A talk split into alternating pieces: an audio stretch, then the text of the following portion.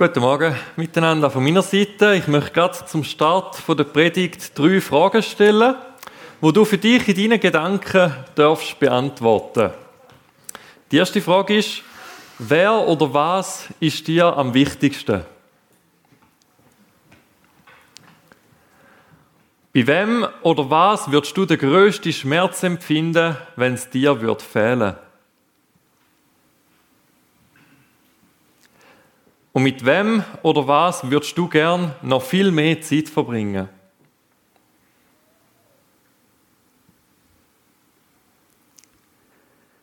Gott wünscht sich, dass unsere Antwort auf die drei Fragen bei jeder Frage die gleiche ist. Und zwar Jesus. Und ich weiß nicht, ob Jesus auch deine Antwort war auf die Frage. Ich vermute mal, dass es vielleicht auch einigen von euch geht, so wie mir. Ich wünschte mir auf jeden Fall, dass meine erste Antwort auf diese Frage Jesus wäre. Aber zuerst sind mir doch auch andere Menschen oder Sachen in den Sinn gekommen. Und erst nachher, ah nein, eigentlich wäre es doch Jesus, wo mir das Wichtigste ist. Wenn ich ganz, ganz ehrlich bin mit mir selber, dann muss ich doch feststellen, dass das also im Alltag ja, manchmal irdische Sachen sind, wo wieder höchste Stellenwert haben. Vielleicht einfach punktuell, wo wir gerade irgendwo am präsentesten sind oder am wichtigsten sind. Und ja, es gibt viele Sachen, die nicht unbedingt schlecht sind und durchaus eine gute Antwort sind auf die Fragen. Aber das Beste ist Jesus und er ist die beste Antwort auf die Fragen. Und warum das so ist, wird ich auch in der Predigt dann noch darauf eingehen. Und wenn ich all drei Fragen beim erneuten darüber nachdenken würde, mit Jesus beantworten, und mir Jesus wirklich das Wichtigste ist, so muss ich eben doch auch feststellen, dass das in meinem Alltag nicht immer so sichtbar wird. Dass andere Sachen plötzlich auch sehr wichtig sind. Und eben genau das Spannungsfeld, wenn wir auch in dieser Predigt heute Morgen genauer anschauen. Wir wollen schauen, was Gottes Wort dazu sagt und wie wir auch können dementsprechend leben können. Darum werden wir gerade miteinander mit dem Predigttext starten. Ich werde ihn vorlesen. Er steht im Kolosserbrief, Kapitel 3, Verse 1 bis 3.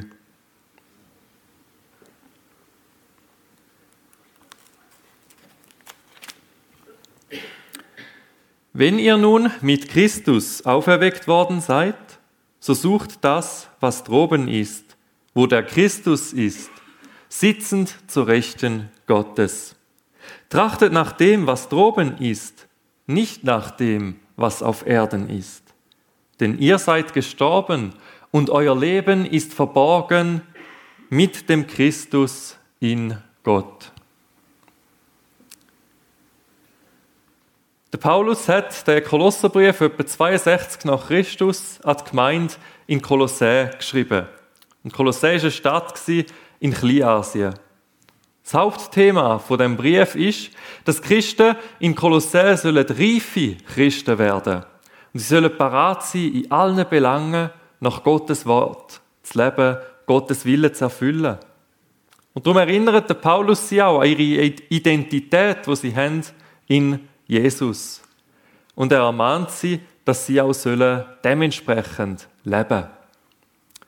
Und die Erinnerung ist besonders darum nötig, weil die Gemeinde in Kolossä herausgefordert war durch ihr Lehrer. Da es ihr Lehrer gehabt, die in die Gemeinde hineingekommen sind und wollten die Gemeinde verwirren. Sie haben zum Beispiel behauptet, dass die Beschneidung weiterhin notwendig wäre. Oder sie haben ähm, auch das Reinheitsgebot betont und gesagt, das muss weiterhin sein. Und sie haben auch die Engel verehrt, statt dass sie allein Gott die Ehre hätten. Und Paulus hat die Gedanken der Irrlehrer als Philosophie und Menschenlehre bezeichnet, wo nur ein Ski von der Wahrheit besitzt. Und er hat darum den Fokus der Kolosser weggelenkt von der Irrlehrer und hin zu der Herrlichkeit und der Person von Jesus Christus. Und außerdem hat er eben auch erläutert, was es denn jetzt bedeutet, ein Leben zu leben als Christ. Was es bedeutet, das Leben unter Gottes Herrschaft zu führen. Und unser Predigtext ist einfach ein Teil von diesen Ausführungen, die wir genauer anschauen wollen. Ich lese gerade nochmal. Wenn ihr nun mit Christus auferweckt worden seid, so sucht das, was droben ist, wo der Christus ist, sitzend zur Rechten Gottes. Trachtet nach dem, was droben ist, nicht nach dem, was auf Erden ist. Denn ihr seid gestorben und euer Leben ist verborgen mit dem Christus in Gott.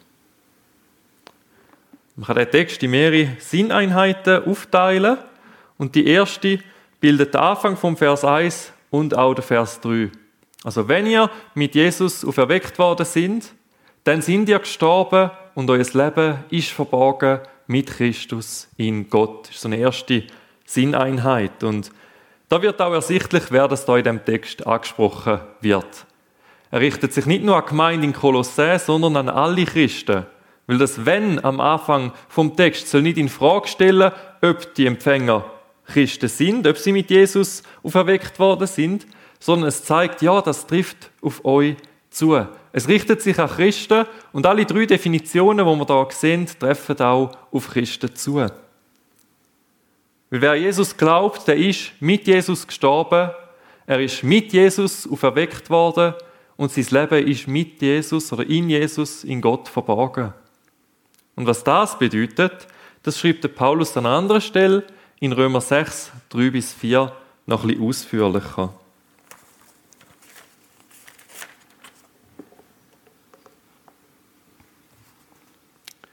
Oder wisst ihr nicht, dass wir alle, die wir in Christus hineingetauft sind, in seinen Tod getauft sind?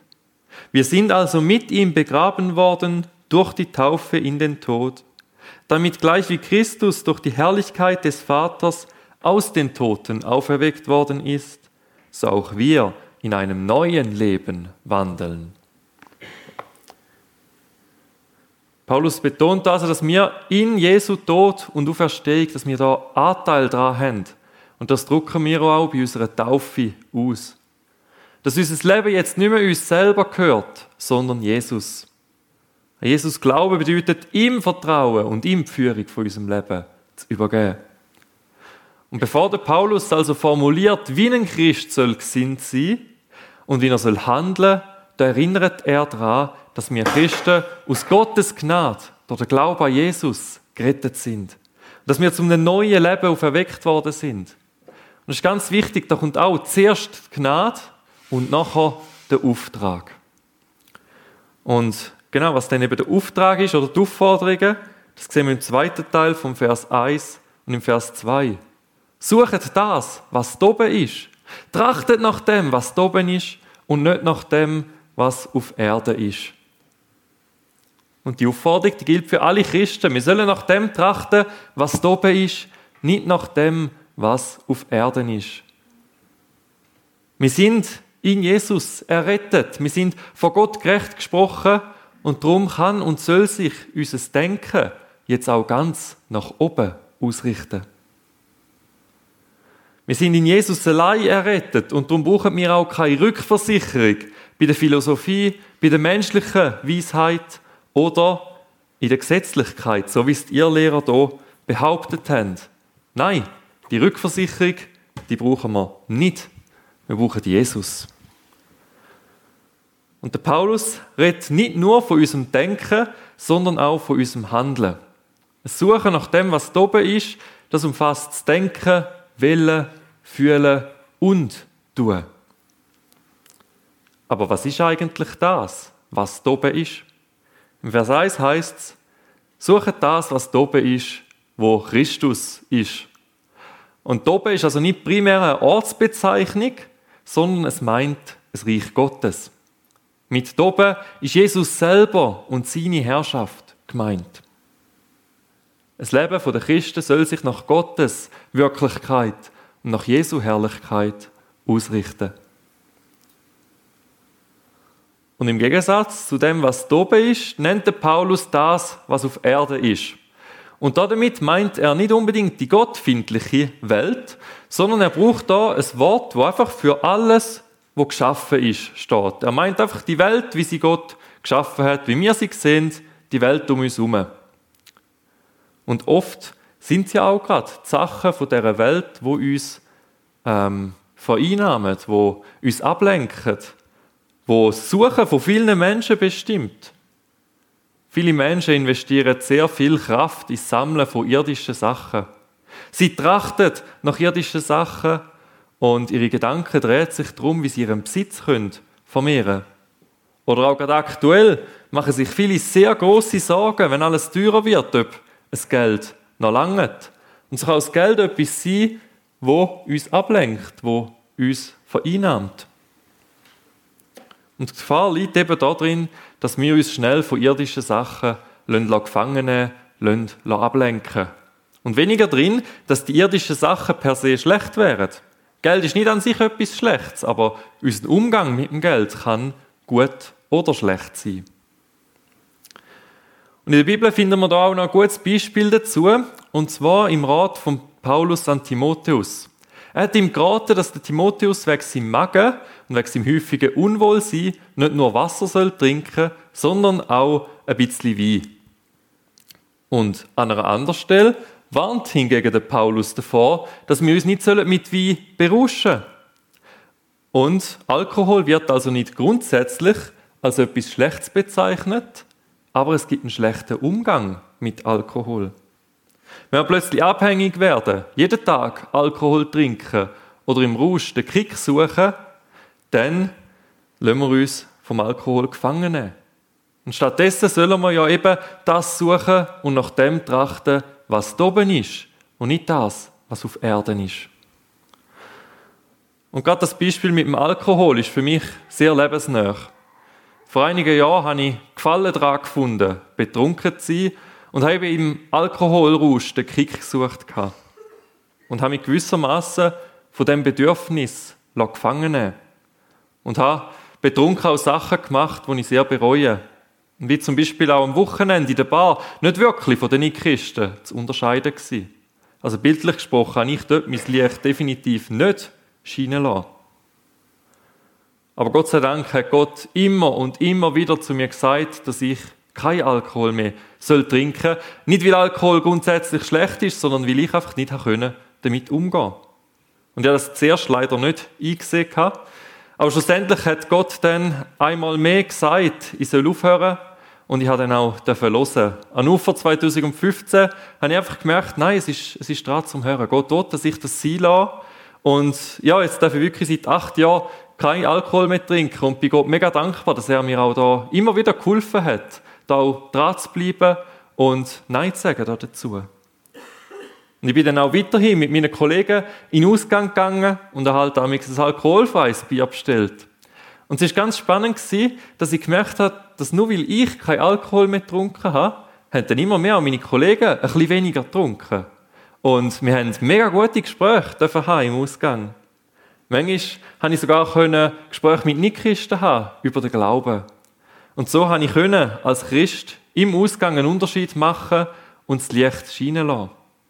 Und ja, Jesus hat mich so verändert, dass ich eben in diesem Bereich nicht mehr auf das fokussiert bin, was auf Erden ist, sondern auf ihn.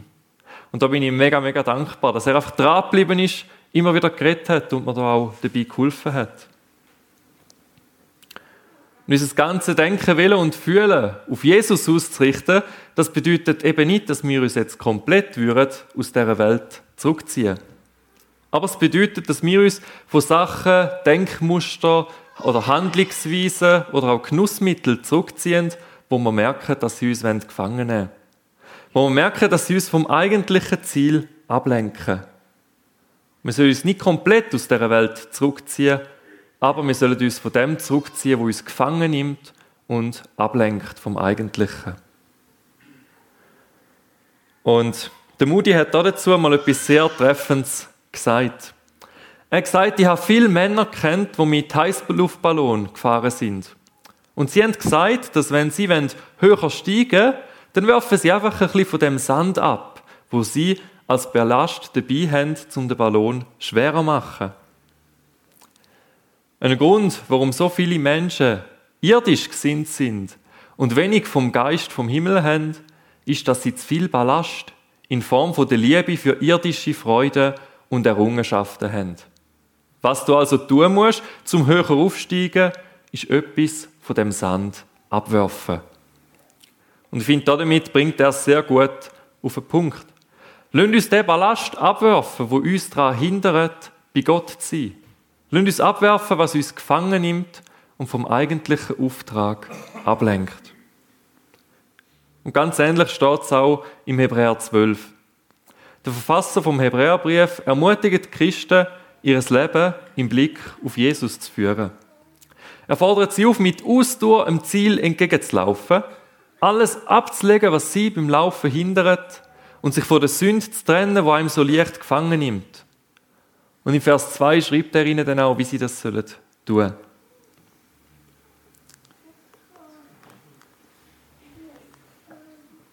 Da genau, Hebräer 12, 2.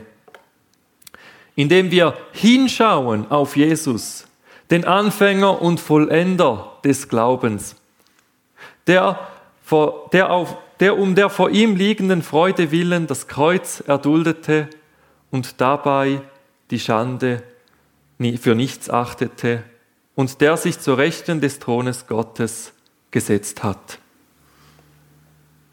Wir sollen auf Jesus schauen, sowohl auf seine Person als auch auf das, was er für uns tun hat.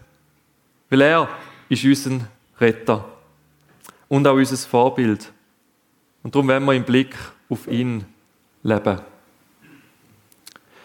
Für den Menschen, der auf Jesus ausgerichtet lebt, wird die materielle Welt kleiner. Er braucht sie und er freut sich auch an ihr, aber sie bestimmt nicht sein Leben.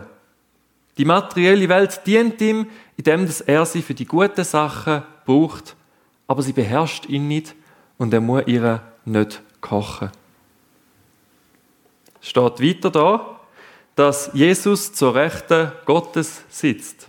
Und für die damaligen Leser ist ganz klar was der Paulus damit meint. Es ist nämlich so gewesen, dass bei Amtshandlungen der Platz an der rechten Seite vom König ein Ehrenplatz war. Es war eine grosse Ehre, wenn er dort platziert worden ist. Und wie viel mehr ist drum der Platz an der rechten Seite Gottes ein Ehrenplatz?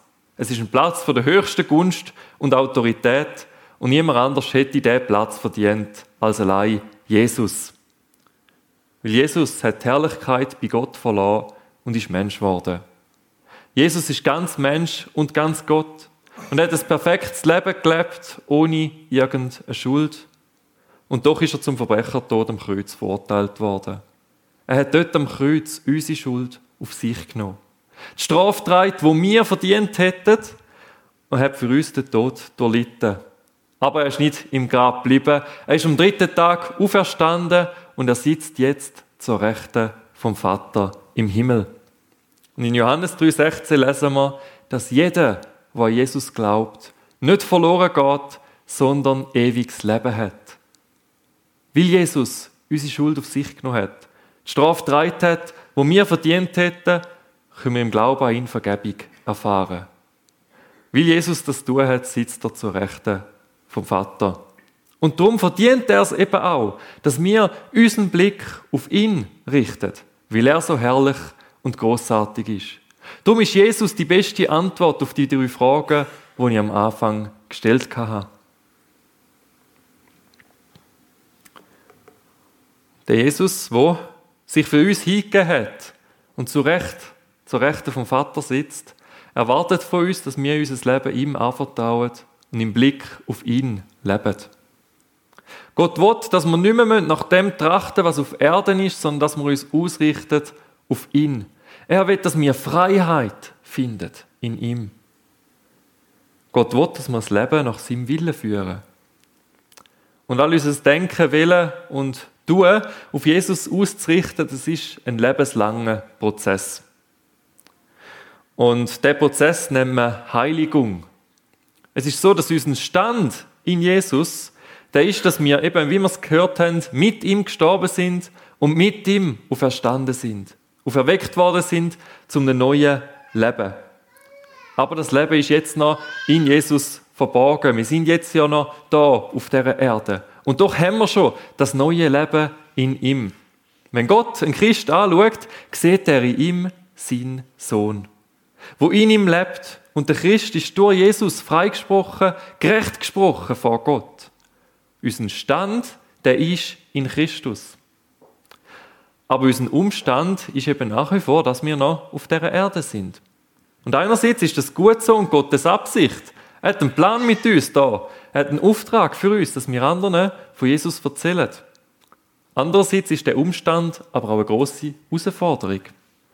Weil solange wir auf der Erde sind, stehen wir auch immer wieder in der Versuchung, dass wir uns auf irdische Sachen fokussieren oder unser Glück in irdische Sachen suchen, statt allein in Jesus.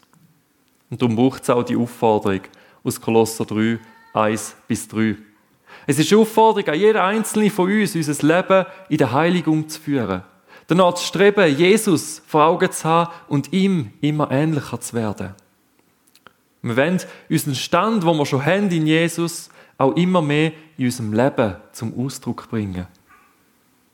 Das finale Ziel der Heiligung, Jesus ähnlicher zu werden, ihm ähnlich zu sein und nicht mehr zu sündigen, das werden wir leider auf dieser Welt nicht erreichen. Und auch der Paulus behauptet von sich selber nicht, dass er das Ziel erreicht hätte. In Philipper 3 schreibt er, es ist also nicht etwa so, dass ich das alles schon erreicht hätte und schon am Ziel wäre. Ich bilde mir nicht ein, das Ziel schon erreicht zu haben. Aber eines tue ich. Ich lasse das, was hinter mir liegt, bewusst zurück und konzentriere mich völlig auf das, was vor mir liegt. Und ich laufe mit ganzer Kraft dem Ziel entgegen, um den Siegespreis zu bekommen. Jetzt ist die große Frage, wie gehen wir mit dieser Spannung um? Wir dürfen wissen, dass unser Ziel schlussendlich nicht auf dieser Erde liegt. Wir dürfen uns sicher sein, dass wir es in Jesus werden erreichen. Er ist unsere sichere Hoffnung und unser Ziel. Und auf dem Weg dorthin, solange wir noch da auf der Erde sind, da möchte Gott uns Schritt für Schritt in der Heiligung voranbringen. Und wir dürfen Gewissheit haben, dass wir dabei auf etwas vorbereitet werden, wo noch viel großartiger ist als irgendeine vorübergehende Freude da auf Erde. Wir werden vorbereitet auf die Ewigkeit bei Gott. Und wir dürfen immer mehr ins Bild von Jesus verändert werden durch die Heiligung. Die gute Nachricht ist, Gott liebt uns so, wie wir sind. Gott liebt dich so, wie du bist.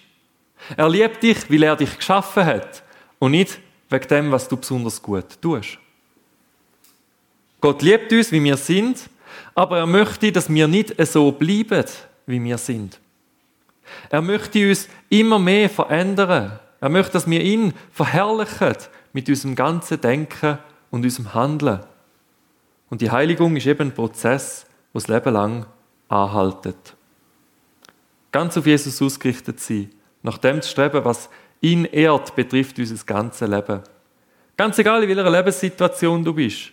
Ob du jünger bist oder älter, in der Schule, Ausbildung, am Arbeiten oder auch pensioniert. Ob du erst seit kurzem oder schon lange Christ bist. Bei jedem von uns gibt es Sachen oder Situationen, wo wir bei genauerem Hinschauen merken dass wir doch auch nach irdischen Sachen trachten. Dass wir unser Herz an weltliche Sachen hängen. Mal sind es kleine Sachen, mal größere oder auch Entscheidungen. Mal ist es etwas Einmaliges oder mal ist es etwas Wiederkehrendes, wo wir immer wieder merken, da haben wir noch Mühe. Da sind wir noch nicht voll auf Jesus ausgerichtet. Und auch ein paar Verse vor dem Predigttext nennt der Paulus ein paar Beispiele dafür, wie wir unser, äh, nach unserem, Vers nach dem Predigttext, genau, wie wir können das Leben in der Heiligung leben. Er schreibt dort, trennt euch von sexueller Unmoral und Ausschweifungen, von Leidenschaften und Lastern, aber auch von der Habgier. Lasst euch nicht mehr zum Zorn und zu Wutausbrüchen hinreißen. Redet nicht schlecht übereinander und beleidigt niemanden. Hört auf, euch gegenseitig zu belügen, sondern ertragt einander und vergebt euch gegenseitig, wenn jemand euch Unrecht getan hat. Gott hat euch dazu berufen, in Frieden miteinander zu leben. Unterweist und ermahnt euch gegenseitig und dankt Gott von ganzem Herzen mit Psalmen, Lobgesängen und Liedern. All euer Tun, euer Reden wie euer Handeln soll zeigen, dass Jesus euer Herr ist. Das ist das Ziel, wenn wir unser Leben im Blick auf Jesus leben, dass sichtbar wird, er ist unser Herr.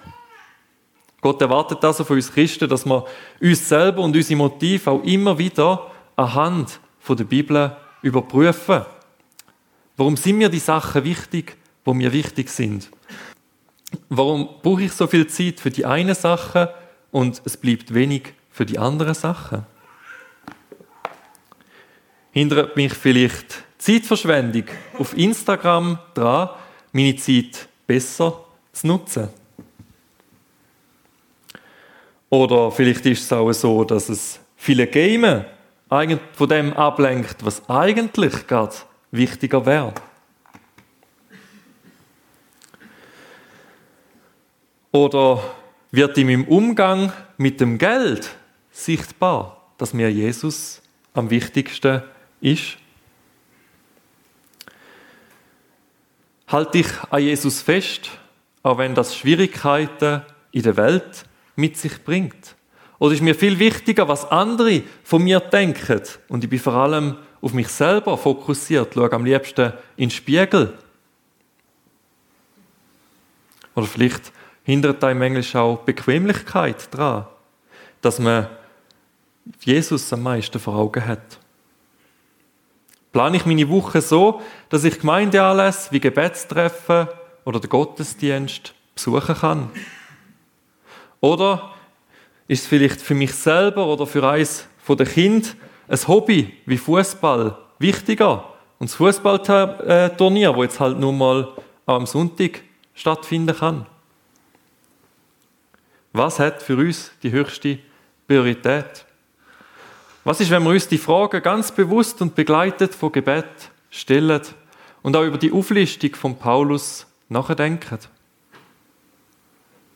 Ich bin überzeugt, dass jedem von uns Bereiche oder Handlungsweisen einfallen, wo wir nicht, wo wir merken, da trachten wir nicht aktiv oder an erster Stelle nach Jesus. Oder Bereiche, wo wir zwar grundsätzlich wollen, zu Gottes eher leben und handeln, aber wir merken, dass es uns leider immer wieder mal nicht gelingt. Und ich habe der Predigtvorbereitung an mir selber die Frage gestellt und mir die Auflistung da von Paulus durchgelesen und haben müssen merken, ja, da gibt es einige Sachen, wo mich leider ablenken. Oder es gibt Bereiche, wo es mir oft nicht gelingt, nach Gottes Ehr zu leben und im Blick auf Jesus ihm allein den Vorrang zu geben, obwohl ich das doch eigentlich will. Und was ist jetzt der richtige Umgang mit der einerseits heilsamen, andererseits auch schmerzhaften Erkenntnis? Wie können wir denn jetzt das Leben in der Heiligung führen? Wir führen das Leben in der Heiligung, indem wir hinschauen zu Jesus und wegschauen von dem, wo uns von ihm ablenkt. Und das gehört beides zusammen. Einerseits schauen wir ganz bewusst auf Jesus und gleichzeitig wenden wir uns von dem ab, wo uns von ihm ablenken will. Und man sieht es ganz klar, wenn ich mich zum Kreuz hinwende, drücke ich dem, wo mich ablenken will, automatisch den Rücken zu. Es geht einher. Es ist ein Hinwenden zu Jesus und ein Abwenden von dem, wo man merkt, das tut mir nicht gut. Oder das gefällt Jesus nicht. Oder das nimmt viel Zeit in Anspruch. Und die Grundlage dafür, dass wir unseren Blick auf Jesus richtet, zu ihm ähnlicher werden, ist unsere Beziehung zu Gott zu pflegen. Weil wenn wir Zeit mit Gott verbringen, dann werden wir von innen raus verändert. Wie wir das machen, Beziehung mit Gott pflegen, das ist sehr individuell. Und doch gibt es gewisse Sachen, die uns allen dabei helfen. Zum Beispiel Dankbarkeit. Wir schauen auf Jesus, wenn wir ihm für seine Erlösung danken. Wir richten unseren Fokus auf Gott, wenn wir ihm für all das danken, mit dem er uns täglich beschenkt. Gerade das Abendmahl, wo wir werden feiern, ist auch ein Erinnerungsmahl. Es ist so wertvoll, uns daran zu erinnern, was Jesus für uns tun hat und ihm dafür zu danken. Das Gebet, genauso wie zwischenmenschliche Beziehungen, ist auch in der Beziehung zu Gott Kommunikation zentral. Und das Bibellesen. Wir erkennen Gott und Gottes Liebe, sein Plan für uns in der Bibel. Wir erkennen ihn, wenn wir sehen, was Jesus für uns tun hat, wer Jesus ist. Und auch gemeint. Weil wenn wir uns als Christen treffen, dann schauen wir miteinander auf Jesus und wir ermutigen einander, in der Nachfolge. Dankbarkeit, Gebet, Bibel lesen und die Gemeinde helfen uns dabei, im Blick auf Jesus zu leben. Und wenn wir Zeit mit Jesus verbringen, ihn besser kennenlernen, über das staunen, was er für uns tun hat, dann bekommen die Sachen, die uns von Jesus ablenken die verlieren automatisch etwas von ihrem Reiz, wenn uns bewusst wird, wie viel großartiger Jesus ist. Und die Sachen, die uns in der Heiligung herausfordern, können sehr unterschiedlich sein. Die einen haben Mühe mit diesem, die anderen mit jenem. Und es ist hilfreich, wenn wir uns und Gott auch immer wieder fragen, was sind die Sachen, wo mir plötzlich zu wichtig geworden sind. Und dann ist es auch gut, wenn wir uns nicht gerade alles aufs Mal vornehmen, sondern eins ums andere im Gebet ähm, ja, mit Jesus tragen und ihn auch um seine Hilfe bitten dabei. Und natürlich ja, gibt es auch Hilfsmittel, die man nutzen können, um den Blick von den Sachen abwenden, die uns von Jesus ablenken wollen. Vielleicht könnte uns ein Wecker helfen, wo wir uns stellen, wo uns um die Morgenzeit oder vor ins Bett gehen, daran erinnert, zu beten. Oder vielleicht können Post-it-Zettel dabei helfen, mit Bibelvers, wo du einfach irgendwo in der Wohnung tust, damit du den Tag durch an Gottes Wort erinnert wirst oder ihm dann auch gerade in einem kurzen Gebet Danke sagst für das, was du dort liest. Vielleicht könntest du auch mit einem guten Freund oder einer guten Freundin über den Bereich reden, wo du gerade dran bist, wo du merkst, du willst zwar dort nach Gottes Willen leben, aber es klingt irgendwie immer wieder mal nicht. Und du könntest dich regelmäßig mit dieser Person treffen und immer dir auch die Erlaubnis geben, ganz klar nachzufragen, du, wie läuft es gerade in diesem Bereich? Und mir persönlich hilft das sehr. Ich treffe mich jetzt seit drei Jahren regelmäßig mit einem guten Freund und wir tauschen uns über die Bereiche aus, wo wir herausgefordert sind in der Heiligung und beten füreinander. Vielleicht könnte auch eine schriftliche Woche- oder Monatsplanung dabei helfen, dass sich deine Zeit nicht einfach von selber verplant, sondern dass du für das, was wirklich wichtig ist, oder eben gerade für Gemeindeanlässe, auch genug Zeit kannst nehmen. Oder vielleicht hilft auch ein Timer, um nicht zu viel Zeit auf Social Media oder beim Gamen zu verbringen. Nach einer gewissen Zeit, das einfach nicht mehr geht, was abstellt, oder mit der Zeitschaltuhr an der Game-Konsole. Es gibt viele Möglichkeiten, die uns da auch helfen können.